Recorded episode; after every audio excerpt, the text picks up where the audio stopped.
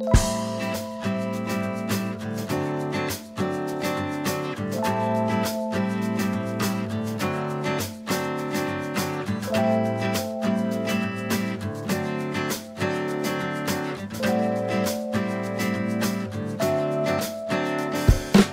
amantes da cultura pop de todo o Brasil. Está começando mais um episódio do Velho Chico Science, sempre falando sobre ciência e biotecnologia. E hoje, mais um episódio do Biotech é Pop. Eu sou o Lopes e é com muito prazer que hoje serei o seu apresentador mais uma vez. E como sempre, estou acompanhado de grande elenco. Então, meus colegas, por favor, se apresentem. Olá pessoal, tudo bom com vocês? Espero que estejam todos bem, espero que já estejam todos vacinados, ou se não, bem perto disso. Uh, eu, graças a Deus, já tomei a primeira dose, então daqui a mais ou menos uns 20 dias eu tomar a segunda e vou estar 100%. Espero que vocês curtam bastante esse episódio. Não sei se vocês gostam, mas assim, acho que aqui temos três grandes fãs de super-heróis, pelo menos assim, vamos dizer. E a gente vai passar essa, esse gostinho para vocês. Oi pessoal, aqui quem fala é o Luiz mais uma vez aqui para estar tá contando um pouco do conhecimento que a gente tem para vocês e também para estar tá trazendo a ciência um pouco de forma mais divertida, falando um pouco dos heróis e espero que basicamente vocês curtam muito esse episódio que foi um pouco divertido de estar tá fazendo ele. Isso aí, com certeza. Divertimos muito na produção do episódio e agora na gravação mais uma vez. E já tiveram um spoiler aí do que nós vamos tratar hoje. É um tema muito pedido e está permanentemente em alta aí nos últimos anos e eu diria que é um dos principais tópicos da cultura pop desde essa última década, que são os super-heróis. E historicamente, o universo das histórias e quadrinhos trouxe ao mundo as dezenas ou centenas de heróis que nós conhecemos hoje e que muitos de nós amamos, inclusive aqui da nossa equipe. Mas com a recente entrada em peso da Marvel e da DC na indústria audiovisual, a popularidade aumentou exponencialmente entre os jovens e nós estamos vendo a cada ano que passa cada vez mais filmes com novos heróis, novos entre aspas, novos heróis nas telas e isso é, sem dúvida alguma, um deleite para todos que amam cinema, todos que amam os heróis há, há muito tempo, desde a época das histórias em quadrinhos. A gente tem visto aí recordes atrás de recordes nas bilheterias, mundo afora, e uma grande legião de fãs ansiosos por cada novo lançamento. Então é impossível ignorar esse gênero aí da sétima arte e era uma mera questão de tempo até que a gente trouxesse aqui no Biotech Pop esses aspectos biotecnológicos para vocês aqui formando esse nosso VCCU, que seria o nosso velho chico Cinematic Universe. Então sejam muito bem-vindos a ele e a esse nosso episódio de heróis. Eu devo dizer que adorei esse velho chico Cinematic Universe. Foi, assim, sensacional. Bom, já estava na hora de fazer algo algo mais épico, assim como os grandes filmes que nós conhecemos. Então, vamos começar a trazer esse tema para o debate aqui. Então, talvez seja interessante a gente começar dando um exemplo bem amplo de alguns aspectos científicos que a gente pode observar nesses filmes. A gente tem é, dezenas de exemplos aí. Grande parte dos heróis é, são formados aí a partir de conceitos científicos. A gente vai tratar aqui se há veracidade nesses exemplos, se são meramente fictícios. E vamos começar, se vocês quiserem falar um pouco sobre, já que o Lucas gostou tanto do, do nosso VCCU, agora vamos falar sobre o MCU, um pouco Marvel Cinematic Universe. Cara, é muito legal porque a gente teve um período na história da Marvel, na década de 90, em que estavam passando por uma grande crise financeira e eles começaram a vender vários dos seus heróis. Mas eles ficaram com alguns poucos e que eles tiveram uma sacada muito genial, assim, né?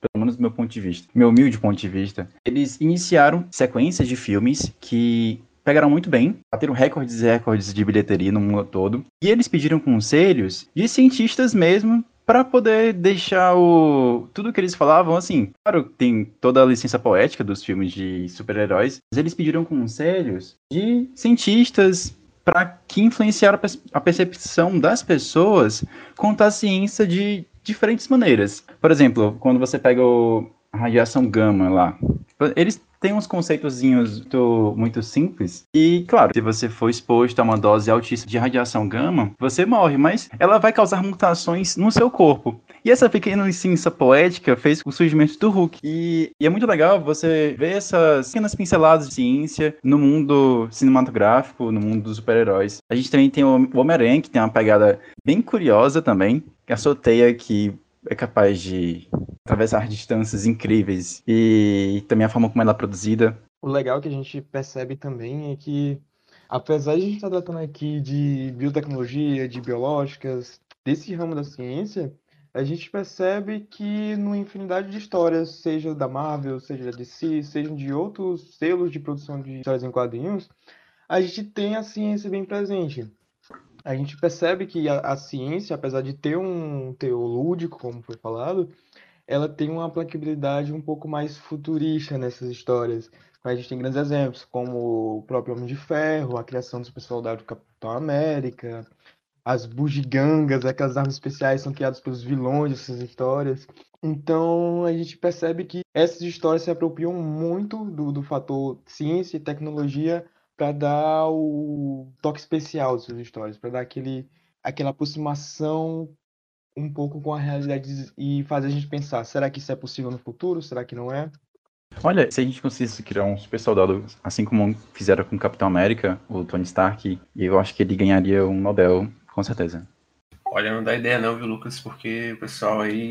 Tenho certeza que em algum momento da Guerra Fria isso já foi tentado. Muitos dos heróis que a gente traz aqui são, de fato, como você já citou aí, baseados em elementos científicos, claro, levados para ficção, mas também muitos são baseados em no contexto histórico ali, principalmente a partir da década de 60, que começaram a surgir HQs bem clássicas, então muito baseado em relação ao que realmente estava acontecendo ali no momento e trazendo elementos científicos que foi uma época de grandes avanços científicos, grandes descobertas também. Então, contextualizando a questão do, desse soldado, do possível soldado, então a gente vai falar um pouco sobre isso também, sobre a história de cada um deles, mas enfim, não tenho dúvidas de que em algum momento isso já foi pensado e talvez até algum projeto aí tenha sido é, desenvolvido secretamente, mas até onde sabemos não, não deu tão certo assim, então não vemos isso aí no campo de batalha ao redor do. Ou se deu certo, não foi divulgado, né? também tem isso. Amada seja a biossegurança também, para botar um freio nesses experimentos com humanos. Pois é, galera. Ressaltando mais uma vez, em vários episódios a gente fala isso, mas ressaltando mais uma vez a importância da biossegurança aí nos salva de muitas, muitos problemas que poderiam vir. E uma coisa também que é muito interessante a gente estar tá falando é justamente também sobre a biologia do universo cinematográfico da Marvel. A gente sabe que o mundo deles, em teoria, pelo menos nos princípios mais básicos, ele é muito parecido com o da gente. Claro que tem suas diferenças significativas. E justamente a mais significativa é a quantidade de pessoas que têm superpoderes. Claro que no mundo da gente diretamente não existe ninguém com superpoder nem nada do tipo, mas a gente pode estar falando que, relacionando a biologia desse mundo, muitos desses poderes que esses heróis têm, que esses vilões têm, eles são providos de recursos biológicos. A gente pode estar discutindo dentre vários heróis que a gente vai estar citando ao longo desse episódio. Um desses heróis é justamente o Pantera Negra, ou para aqueles que são mais ritmos, T'Challa. Seus poderes vêm justamente de uma planta que cresce somente em Wakanda, que ela cresce infundida ao vibrânio, que é um metal fictício do mundo Marvel. A gente pode estar muito relacionando essa planta a justamente as plantas medicinais que a gente pode estar encontrando no continente africano, que vem sendo alvo de grandes estudos dentre os pesquisadores. Então é legal a gente ver também que a biologia do mundo Marvel ela é um pouco inspirada também na biologia do mundo, já que utilizando de uma planta que até então exótica, dif diferenciada dos demais, eles, eles permitem que esses seres humanos superpoderosos adquiram seus poderes. A gente também tem aquela velha clássica história que todo mundo conhece, que é do Homem-Aranha, que após ser picado por uma aranha radiativa acabou ganhando os poderes sobre-humanos. A gente pode também estar tá discutindo a partir de outros heróis, como o próprio Scott Lang, e também o próprio Homem, Homem de Ferro, que, apesar de ter os poderes primordialmente baseados na tecnologia de computação, de mecânica, de mecatrônica, também podem estar influenciando diretamente com a biologia desse mundo através da nanotecnologia e entre outros tipos de vários exemplos, como o próprio Visão, que tem um corpo biosintético. Então, esse mundo biológico da Marvel se baseia muito na biologia do nosso mundo real. E até mesmo em coisas que a gente sonha e pretende alcançar daqui a 50, 100 anos à frente da nossa ciência. Com certeza. Então, trouxemos aspectos gerais, citando alguns heróis que trazem esse aspecto biotecnológico na sua constituição. Então vamos agora abordar mais profundamente é, alguns exemplos que são os mais notáveis do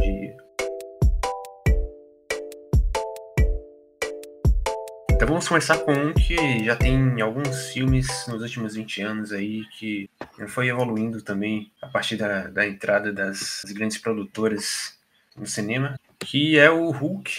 Então ele tem a história original dos quadrinhos e recentemente esteve envolvido em diversos filmes do Marvel Cinematic Universe. Então vamos falar um pouco sobre a, a, origem deles. Então, basicamente, na história original dos quadrinhos, o Hulk é o selvagem e poderoso alter ego do Dr. Robert Bruce Banner, um cientista que foi atingido por raios gama enquanto salvava um adolescente durante o teste militar de uma bomba que era desenvolvida justamente por ele mesmo. Em vez de morrer pela radiação, que seria o resultado esperado desse episódio, ele acaba sendo condenado a uma vida compartilhada com seu lado mais obscuro, também chamado Golias Verde, então, é uma história que traz elementos bem, é, como posso dizer, cotidianos do, do momento em que surge o Hulk, já que vivíamos em Guerra Fria, aquela corrida nuclear. Então, essas, essas aflições da população é, se refletiam também nas histórias de super-heróis. Mas esse caso aí, ele traz como um lado, digamos, positivo aí desse, desse conflito, que é o surgimento de um super-herói com base na radiação.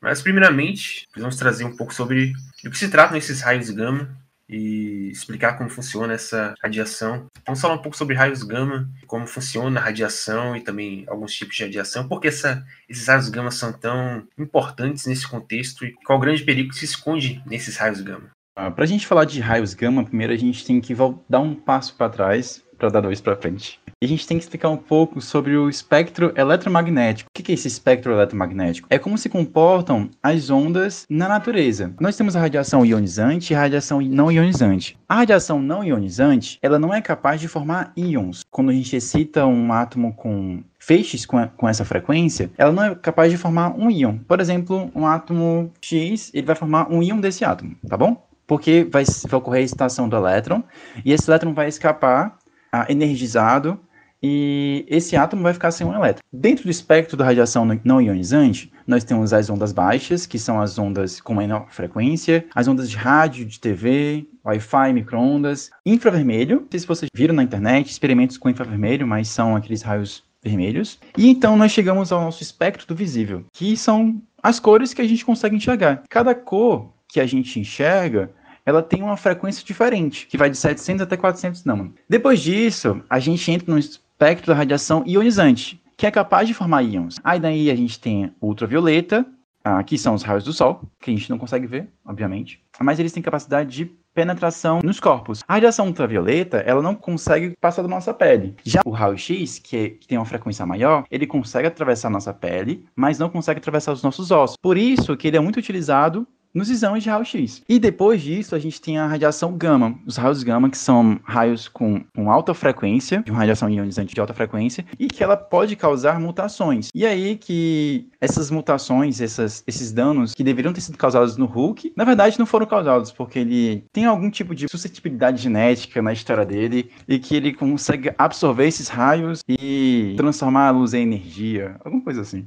E essa radiação ionizante, ela pode sim lesar o do nosso DNA. Um exemplo muito fatídico, muito comum no nosso dia a dia, são as pessoas que têm câncer de pele. Geralmente são pessoas que elas passam o dia no sol, trabalham geralmente no sol, se expõem durante anos. As células da pele dessas pessoas, elas começam a sofrer mutações e assim você acaba por desenvolver um câncer. Mas é importante frisar que não é só quando a gente se expõe uma única vez que vai estar causando algum tipo de câncer, algum tipo de doença relacionado a exposição a esses raios radioativos, já que nosso próprio organismo ele também tem um sistema de autocontrole, ou seja, um sistema de controle de qualidade, no qual quando ele identifica uma célula que está com algum tipo de problema no seu DNA, que não está conseguindo exercer sua função de maneira correta, ele age para fazer a repressão dessa célula. Acontece que, dentre as inúmeras células inúmeros casos de probabilidade que acontecem ocorreu uma mutação no material genético de uma célula, às vezes o corpo não consegue controlar e daí a gente tem então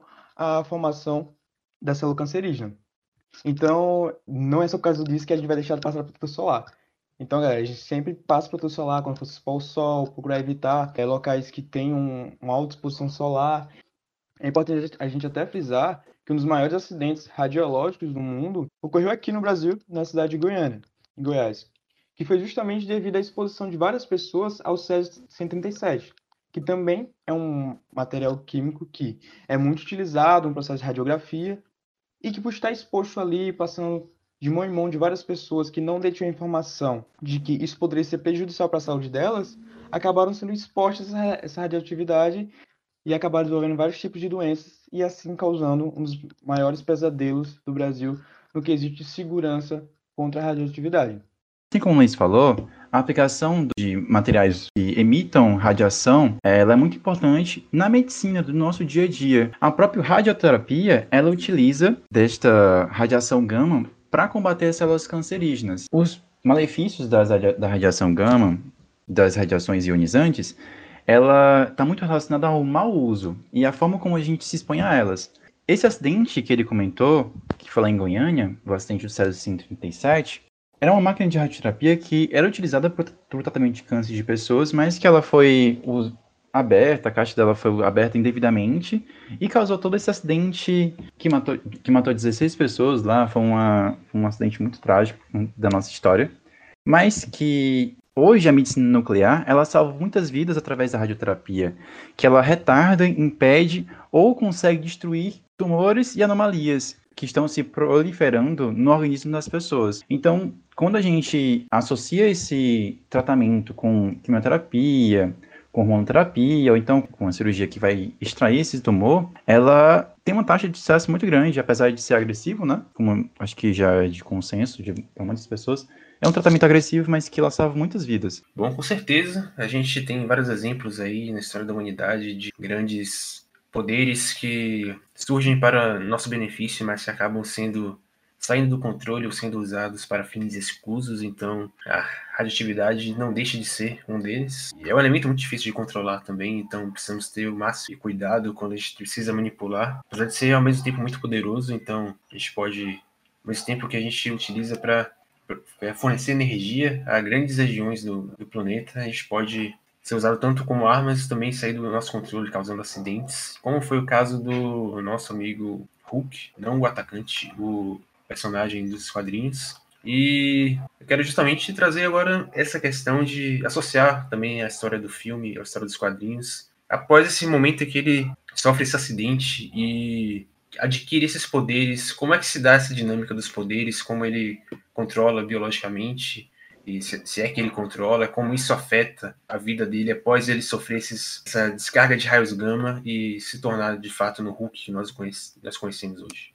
Quando o Dr. Banner, ele sofre essa dose cavalar de radiação, ele, a princípio, ele não consegue entender, não consegue identificar o que aconteceu com ele, na verdade, porque uma pessoa normal, inclusive, ele deveria ter morrido. Por sinal, gente, acho é importante salientar que não é possível que uma pessoa tome uma dose cavalar de radiação e se torne um Hulk, né? Porque ali é letal para qualquer pessoa. Inclusive, Doris, ele teria morrido de anomalias genéticas, com certeza. Mas estamos no universo da Marvel, então de tudo é possível. E assim que ele começa a se transformar no que é o Hulk, essa transformação ela se dá de acordo com ativações de adrenalina. Ele, quando ele tá muito ansioso, até realmente muito excitado, ele começa a se transformar, ele tem uma multiplicação dos músculos do corpo todo dele. E quando essa dose de adrenalina passa, esses músculos eles são desintegrados, ele, ele, o organismo dele volta ao seu estado original. Claro que ele gastou muita energia, mas é muito interessante essa ideia, essa perspectiva de que você divide seus músculos a velocidade muito alta e depois você consegue voltar ao seu estado original, na verdade com menor quantidade de fibras musculares. E como o Lucas falou, quando o Bruce Banner, se transforma no Hulk, ele adquire algumas habilidades que são um pouco fantasiosas para o mundo real. Ele adquire poderes como super força, super velocidade, super agilidade, resistência. Ele também pode adaptar seu corpo a diferentes tipos de ambientes, ou seja, ambientes que têm uma gravidade mais alta, mais baixa, com máxima umidade, menor umidade, elevações e flutuações de temperatura. E sua força é tamanha que ele chega até mesmo a criá-los de choque com as próprias mãos. Além de ser ainda mais resistente a ataques mentais e também a transmutações do seu corpo. Então a gente vê que o Hulk é basicamente um tanque de guerra indestrutível, praticamente imparável, já que ele nunca se cansa. Apesar de ele ser super forte, né, ele perde capacidade cognitiva, ele fica meio burro. E uma das transformações do Bane é do Professor Hulk, que associa o intelecto do Bane com a força, a super força do Hulk. Assim, ele não fica tão poderoso quanto tão forte assim, mas ele consegue utilizar da inteligência do Bane, né? E é como se fosse um pacto entre os dois, né? Olha, eu deixa, vamos tentar conviver em paz aqui, porque o, o Bane ele, ele fica sempre num dualismo. É como se fosse uma guerra, uma queda de braço entre o Hulk e ele para quem consegue tomar posse do corpo, né? É como se ele tivesse um distúrbio bipolar. É muito interessante que quando eles finalmente conseguem fazer as pazes, entre aspas, é quando eles conseguem alcançar seu máximo. Ser inteligente e ser super forte, um tanque de guerra. Aí ele fica imparável mesmo.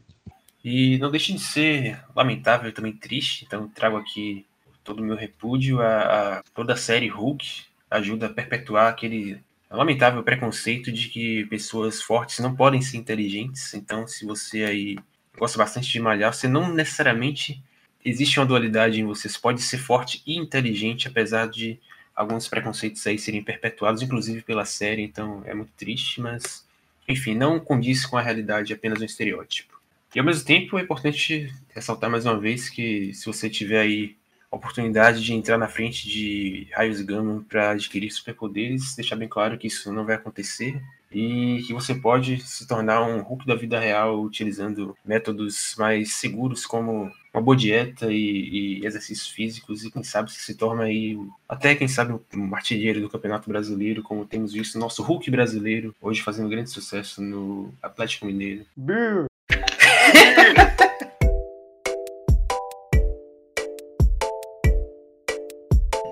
Bem, essa sessão de contribuição que a gente encerra o assunto Hulk e agora passamos para, sem dúvida, o meu favorito aqui, dos que nós vamos citar, que são os X-Men. Inclusive, apesar de não ser grande fã de filmes, assisti grande parte da série X-Men, vi vários e gosto muito. Para quem não conhece, acho que não sei se tem algum jovem aí que não conhece exatamente como se dá a origem dos X-Men, já que a gente tem aí uma grande variação de linhas do tempo, a gente tem filmes no passado, no futuro, enfim.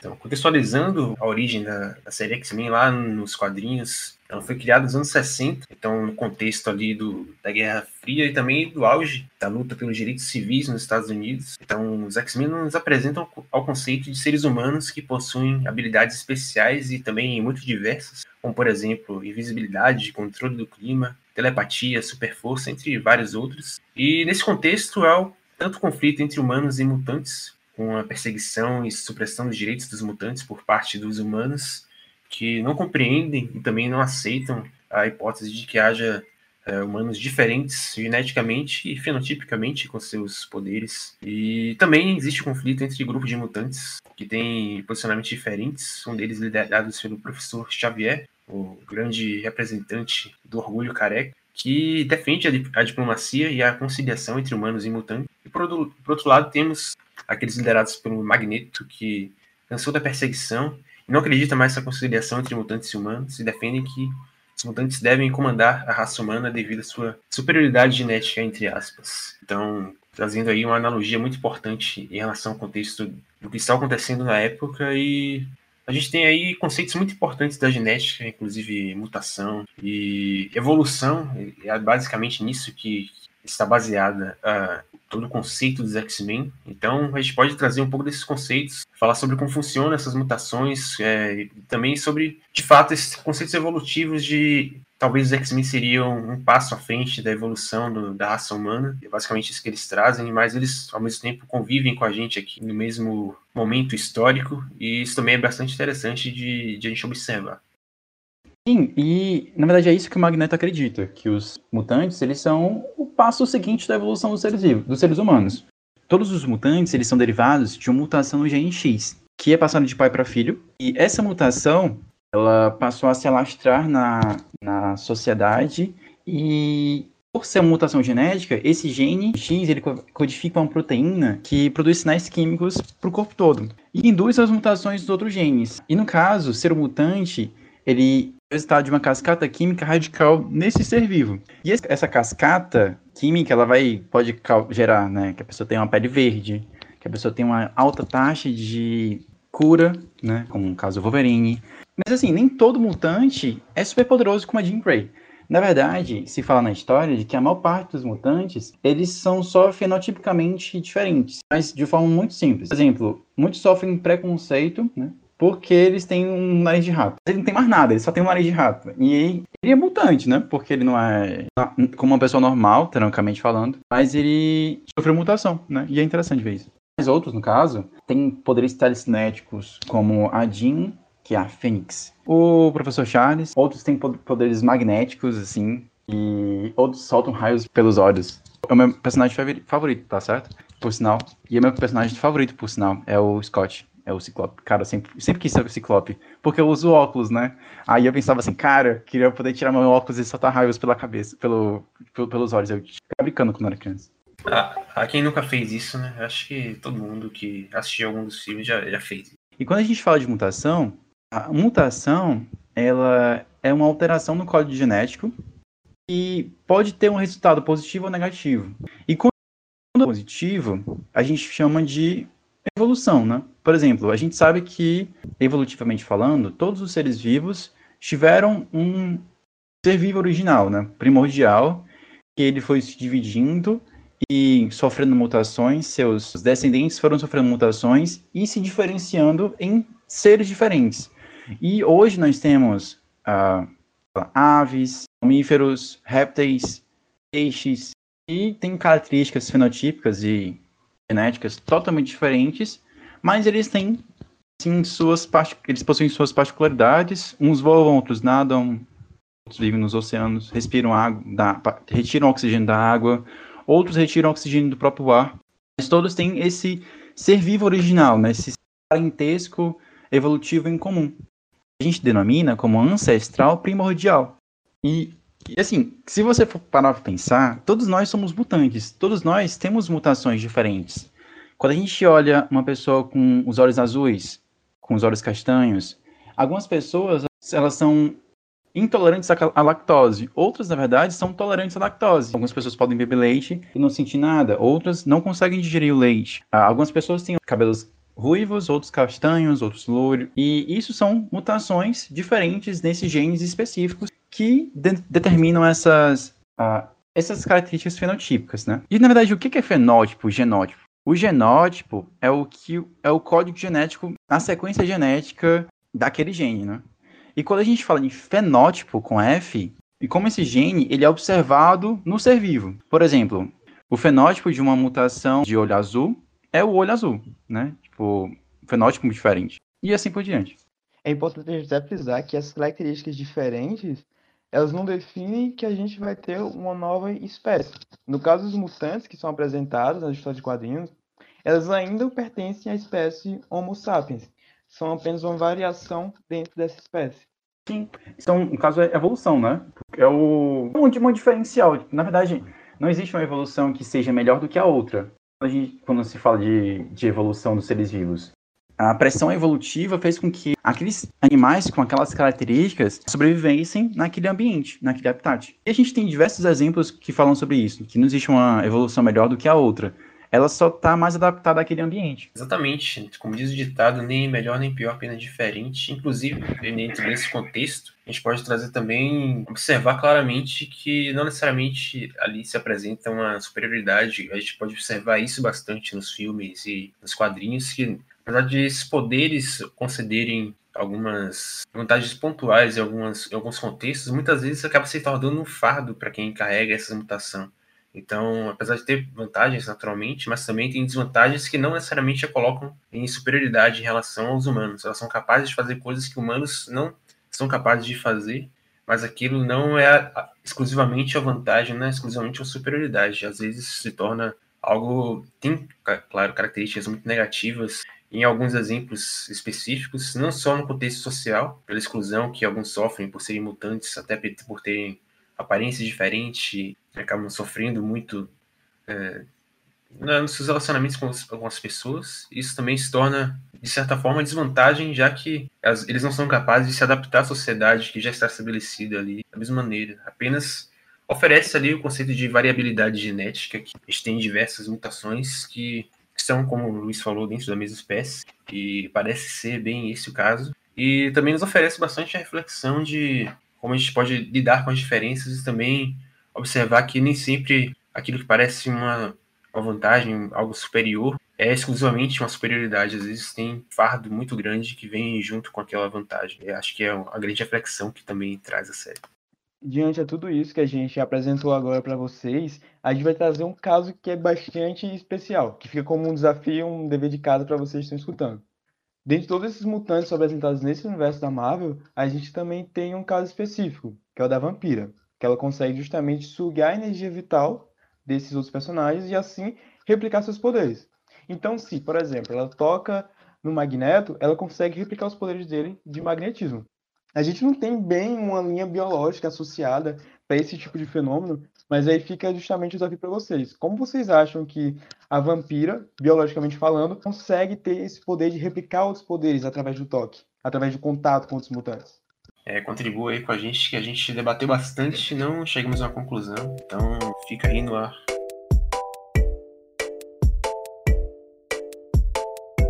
Bem, achei bem bacana a gente trazer o exemplo dos X-Men, principalmente porque traz conceitos genéticos que são muito importantes e são de fato reais. Então a gente tem pode fazer uma boa discussão e até um bom pano de fundo aí para quem dá aula de genética, levar os X-Men também. E, claro, fazendo adendos em relação a total, ao caráter totalmente fictício dessas mutações até o momento, né? Vai, vai que acontece um futuro aí, quem sabe o criador fez uma profecia, mas por enquanto é apenas ficção.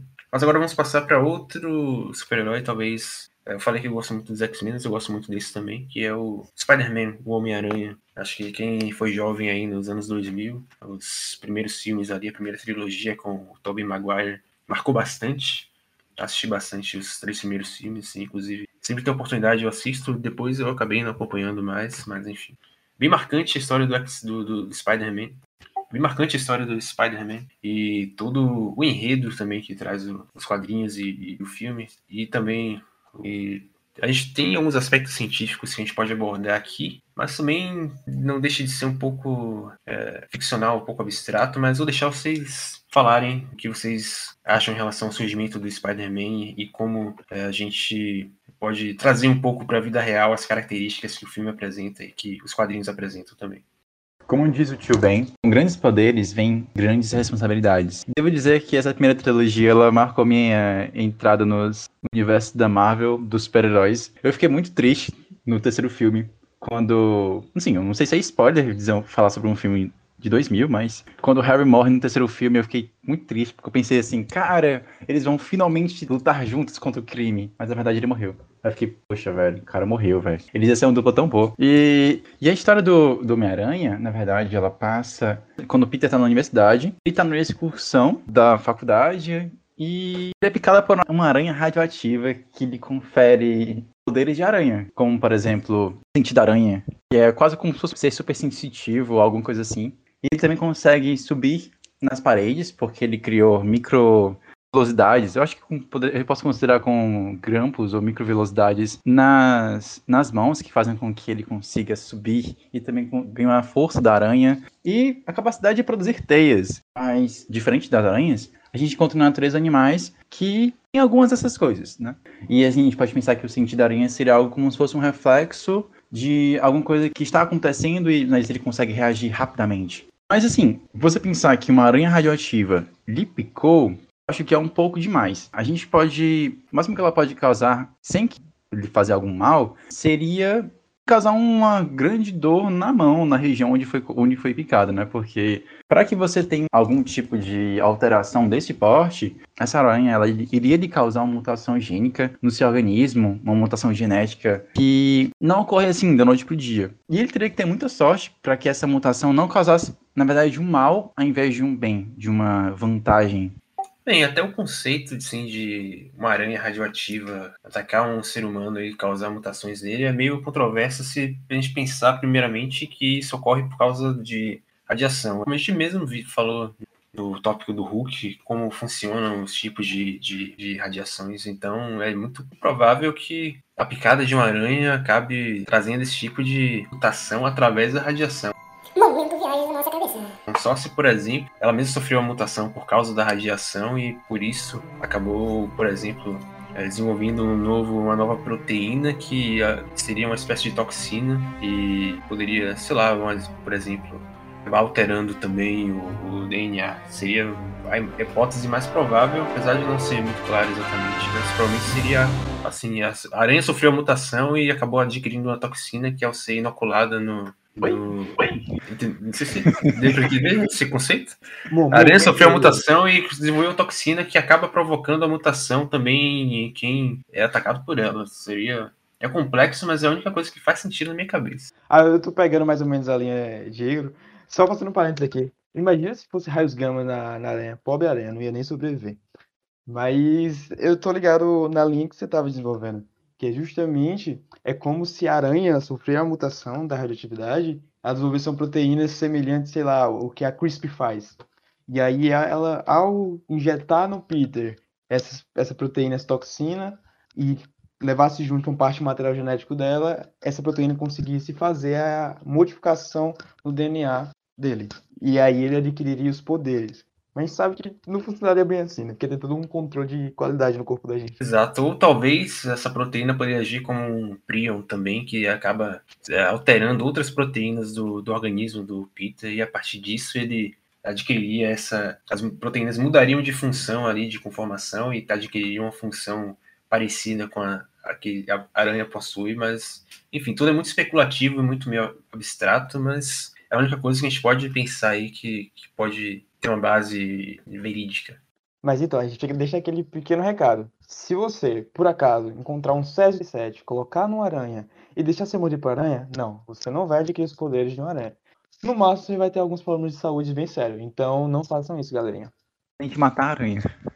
Depende, se tiver algum, algum ativista dos direitos dos animais, você pode também coletar aranha em um lugar seguro. Se você for essa habilidade e soltar na natureza, talvez seja uma boa opção, mas sempre com o máximo de segurança. Mas agora eu vou levantar uma pergunta bastante interessante. Seria então, caso isso der certo, realmente fosse possível anexar o DNA de uma aranha no Peter Parker, sendo através de uma picada ou não, a gente teria um modelo de transgênico nos quadrinhos? É, eu acho que sim, né? A gente pode considerar desse jeito, porque de fato a gente está inserindo ali um gene de uma aranha num ser humano, seria um caso ainda mais extremo do que o cientista chinês que, que fez a edição gênica lá nas, na, nos bebês que nasceram. Então, aí seria de fato a, a, distopia total que imaginavam com a engenharia genética viria com, com essa. Com esse Homem-Aranha, literalmente um Homem-Aranha, um homem com gene de aranha. Deixa de ser, mas seria muito Acho que fugiria todos os conceitos de ética, de bioética, assim, possíveis. Totalmente. E também, é, só para trazer também um contraponto, se ocorresse, se fosse esse o caso também, a gente observa muitos elementos positivos que o Peter tira dessa interação, mas aí você teria resultados totalmente imprevisíveis da inserção desse gene, mudaria totalmente a regulação gênica, como funciona o metabolismo de cada célula, então a gente veria provavelmente muitos, muitos é, efeitos bem negativos desse como resultado desse experimento aí também, que a própria série não, não mostra muito, mas na realidade a gente provavelmente veria também. Tem até algumas. Se eu não me engano, eu não sei se isso acontece nos quadrinhos, mas tem uma animação que teve um problema com o Peter, eu não lembro agora o que é, mas ele virou um, um monstro-aranha. E ele precisou de um soro de edição genética para poder voltar a ser novamente o Peter que era anteriormente. E nisso ele acabou também perdendo os poderes dele. Mas é muito legal a gente estar tá discutindo um pouco dessas modificações genéticas, porque leva justamente ao assunto de transgenia e, consequentemente, a produção de transgênicos que acontece no mundo real, tanto de plantas e também de animais, que vão encaminhar justamente as aplicações que a gente tem hoje em dia das ferramentas de engenharia genética. Então a gente citou aqui alguns elementos envolvidos nessa mutação do Peter, então a gente pode, é, se for chegar aqui a um consenso e dizer que ocorre ali, de certa forma, dessa transgenia, como o Luiz falou. Então a gente pode também trazer uma relação com aplicações da engenharia genética, apesar de ter havido ali, de certa forma, uma engenharia genética culposa quando não há intenção de fazer engenharia genética por parte da aranha, mas acaba ocorrendo.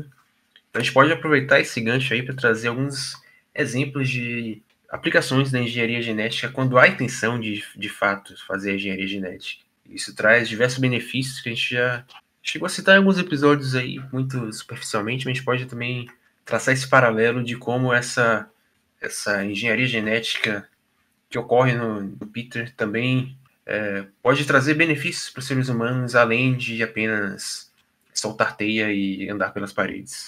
A gente discute muito sobre essas ferramentas genéticas hoje em dia, principalmente nos famosos transgênicos, como a gente já vem citando que a gente está utilizando justamente genes de outros animais, outros tipos de organismos, em, por exemplo, outras plantas e animais que vão conferir algum tipo de habilidade, algum tipo de capacidade de sobrevivência para esses organismos, ou até mesmo de qualidade do produto que a gente quer adquirir no final.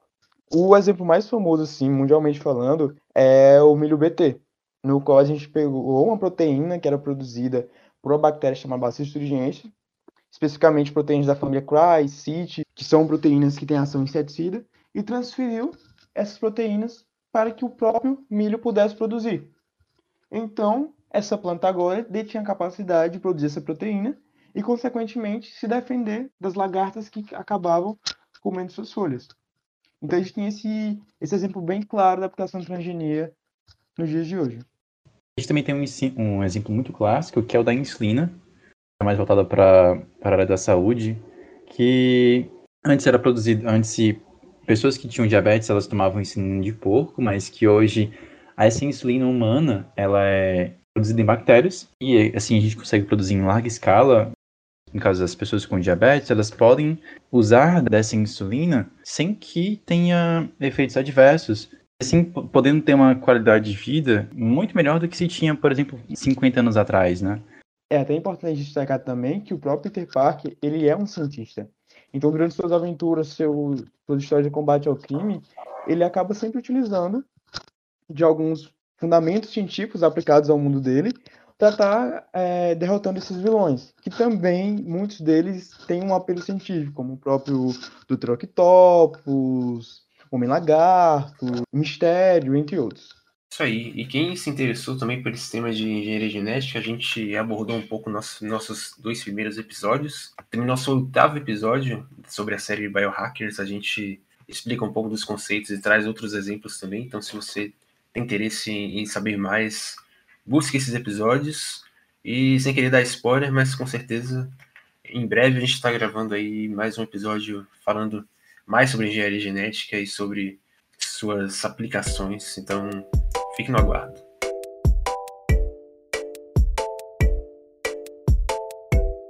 Bem, e ainda falando sobre o nosso grande herói Homem-Aranha, tem uma das suas sagas aí, que é um dos desdobramentos da história, que é bastante. tem muito a ver com o que a gente está tratando em biotecnologia, que é a saga dos clones. Então, como o próprio nome já diz, ele apresenta para a gente conceitos de clones e isso é muito importante em tudo que a gente faz na biotecnologia. E, fazendo a sinopse, basicamente ela se baseia no novo vilão, que é o Chacal, que põe ação nos seus planos macabros, que é trazer à vida um clone da falecida Gwen Stacy na intenção de ali estremecer o nosso Peter Parker. Então ele traz uma artimanha totalmente biotecnológica para tentar afetar o seu grande inimigo. É muito legal que, assim como o Luiz comentou, o universo do Homem-Aranha é muito voltado para esse meio científico. Ele é um pesquisador e quadrinhos do Homem-Aranha não produz teia, não, não tem aquela história da teia. Ele produz uma, uma teia de aranha biosintética, ele tem um mecanismo que faz com que solte. Mas no caso dos filmes, não. Na saga dos filmes, biologicamente falando, ele produz a própria teia, né? E assim, é, eu acho muito, muito interessante essa, a gente comentando sobre o episódio, né? Agora, é muito legal porque a saga do Homem-Aranha tem muitos pesquisadores. E pesquisadores que fazem coisas muito massas, muito, muito ousadas, assim, por assim dizer. E essa história, essa saga do Chacal, ela, no universo fãs de Homem-Aranha, ela é uma das mais controversas possíveis, porque ela tem um nó na cabeça de tanta gente. Ah, primeiro, você tem um clone, a Gwen, e preciso, preciso falar isso, porque eu tomei um sujo, porque eu, eu não conhecia a saga dos clones, eu fui conhecer a saga para poder episódio, né?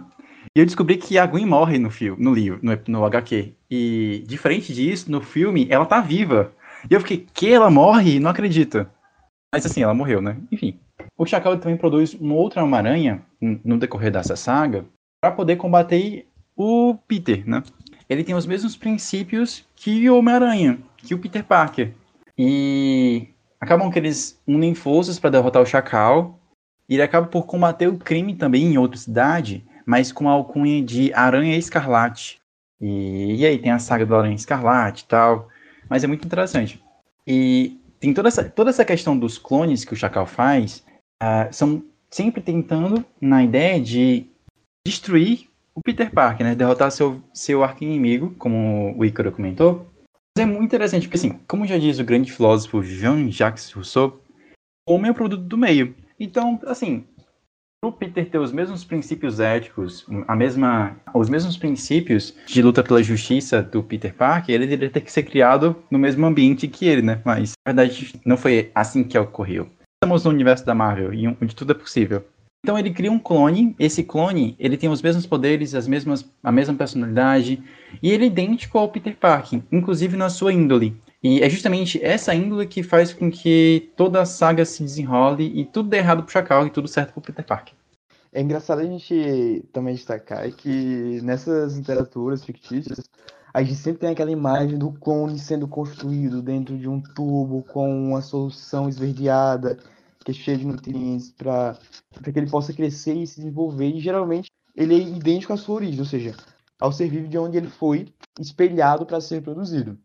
Mas na vida real, apesar de a gente ter um exemplo de um clone que foi construído, não é bem assim que as coisas funcionam. Então tem o famoso caso da clonagem da ovelha Dolly, que a gente já comentou em alguns episódios sobre, que realmente seria como a gente conseguiria reproduzir um clone dias de hoje. A gente teria um clone que passaria por todo o processo novamente de, da gestação, nasceria então em sua primeira fase da vida, que era justamente a de criança, a de bebê, desenvolveria e cresceria até de sua maturidade. Apesar de ter toda aquela problemática, como a gente já citou em outros episódios, de que suas células seriam velhas, ela envelheceria mais rápido, morreria mais rápido. O que é justamente o oposto do que a gente vê nesses quadrinhos, como é o caso do próprio Ben Reilly, que é o Homem desse Homem-Aranha, no qual ele já apareceu em sua forma adulta, completamente formado, de detendo características idênticas e até mesmo as memórias do Peter Parker. Então, na realidade, não funciona bem assim a coisa. A gente tem muita influência também do próprio ambiente na, no desenvolvimento desse clone. Eu acho muito legal o pouco, porque a gente sempre puxa para filosofia e a gente sempre fica divagando sobre todo esse conceito, todo esse contexto social e todas as, as vertentes e as possibilidades que podem ocorrer na natureza humana. E eu acho isso fantástico. Está tudo entrelaçado, tal qual as fibras da teia de uma aranha, porque a gente está tratando de, de arte, de certa forma, de cultura e associando com a ciência, mas filosofia não deixa de ser uma ciência humana e também influencia totalmente as ciências biológicas. Então, a gente tem sempre acaba caindo nesse grande emaranhado que, na verdade, é uma coisa só que a gente está tratando aqui e a gente, felizmente, tem essa liberdade para fazer isso.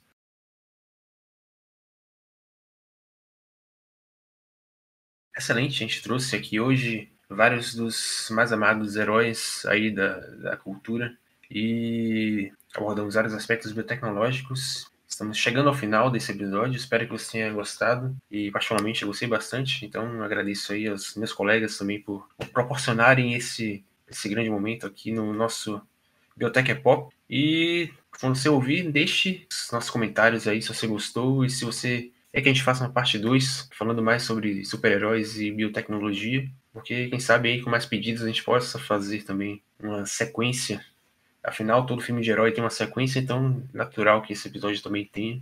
Mas comente o que você achou.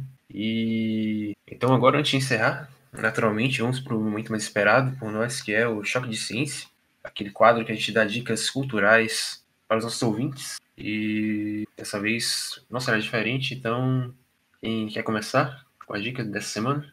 Minha dica da semana é um filme da Amazon chamado A Guerra do Amanhã. Ele é um filme que retrata uma guerra que acontece no futuro, que a humanidade ela tenta sobreviver a um ataque de alienígenas. E a personagem principal, na verdade, é uma pesquisadora que tenta encontrar uma toxina que vai matar esses alienígenas. E assim, Apesar do filme ter alguns poréns, né? Todo filme tem seus poréns. Mas, assim, a, a, a, forma como eles tratam a, todo o delinear da busca do braço toxina é muito bom. Assim, é um dos melhores que eu já vi que retrata essa parte da busca por uma toxina que vai matar esses malditos alienígenas. Mas é muito bom esse filme. E fica a dica: Guerra do Amanhã, da Amazon Prime.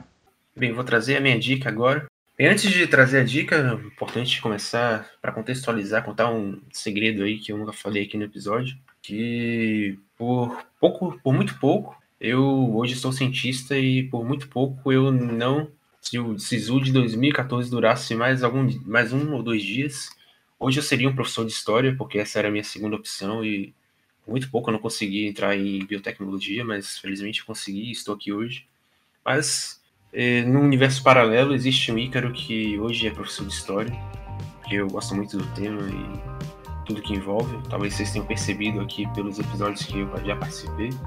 E a minha, a minha dica da semana é justamente nessa área, que é um canal também de uma divulgadora científica das ciências humanas, no caso, uma professora de história, que é a professora Annelise, que ela tem perfil no, nas redes sociais, no Twitter, no Instagram, também tem um canal no YouTube, um podcast, no qual ela aborda diversos aspectos da história, principalmente história do Brasil, mas também outros acontecimentos históricos do mundo. E também ajuda bastante as pessoas que estão aí prestando vestibular, é, estudando para o Enem, também tem aulas específicas para isso. E também ajuda professores de história que querem ter aulas mais eficientes. Então, deixa aqui o canal e o perfil, o podcast da professora Annelise, que está lá nas redes sociais, está aí no, na descrição do episódio. E recomendo a todos que sigam e acompanhem, porque é um conteúdo muito importante, de qualidade e muito bem contextualizado sempre. Então fica aí a minha dica da semana. Bom, e continuando essa linha de heróis, a minha dica de hoje é justamente Homem-Aranha Azul, que é um quadrinho de Jeff, de Jeff Loeb e T. Sale, no qual ele conta justamente uma história um pouco mais tênue, um pouco mais sentimental e um pouco mais, posso fazer, introspectiva do Peter Parker. Não é uma história repleta de ação, repleta de vilões super espalhafatosos que querem dominar o mundo, acabar com a vida do Homem-Aranha. Nada disso. É uma história que fala justamente do sentimentalismo do Peter Parker e também uma história sobre como ele se apaixonou passo a passo por Gwen Stacy. Então, basicamente, é uma história que ele já está no futuro, mais velho, mais maduro como um herói e tá relembrando esses períodos da vida dele e relembrando como foi conhecer Gwen Stacy, como foi se apaixonar por ela, como foi começar a namorar com ela e também como foi a sua própria morte. E é justamente por isso que é uma das minhas histórias favoritas do Homem-Aranha, porque mostra mais esse lado humano dele, que é um lado que a gente acaba se aproximando mais. Muito bom. Então, era isso que nós tínhamos por hoje para vocês. Espero que tenham gostado do episódio. E, claro, não deixem de nos dar feedback se você gostou, se você não gostou, se você quer uma, uma parte 2 desse episódio lá nas nossas redes sociais, no Twitter, Velho Chico Cast, no Instagram, arroba Velho Chico Science, ou se quiser envie um e-mail para nós, velhochicoscience.gmail.com e daqui duas semanas voltamos com mais um episódio e nos vemos lá. Um forte abraço e até mais. Olá pessoal, até a próxima. Obrigado pessoal pela. Pessoal.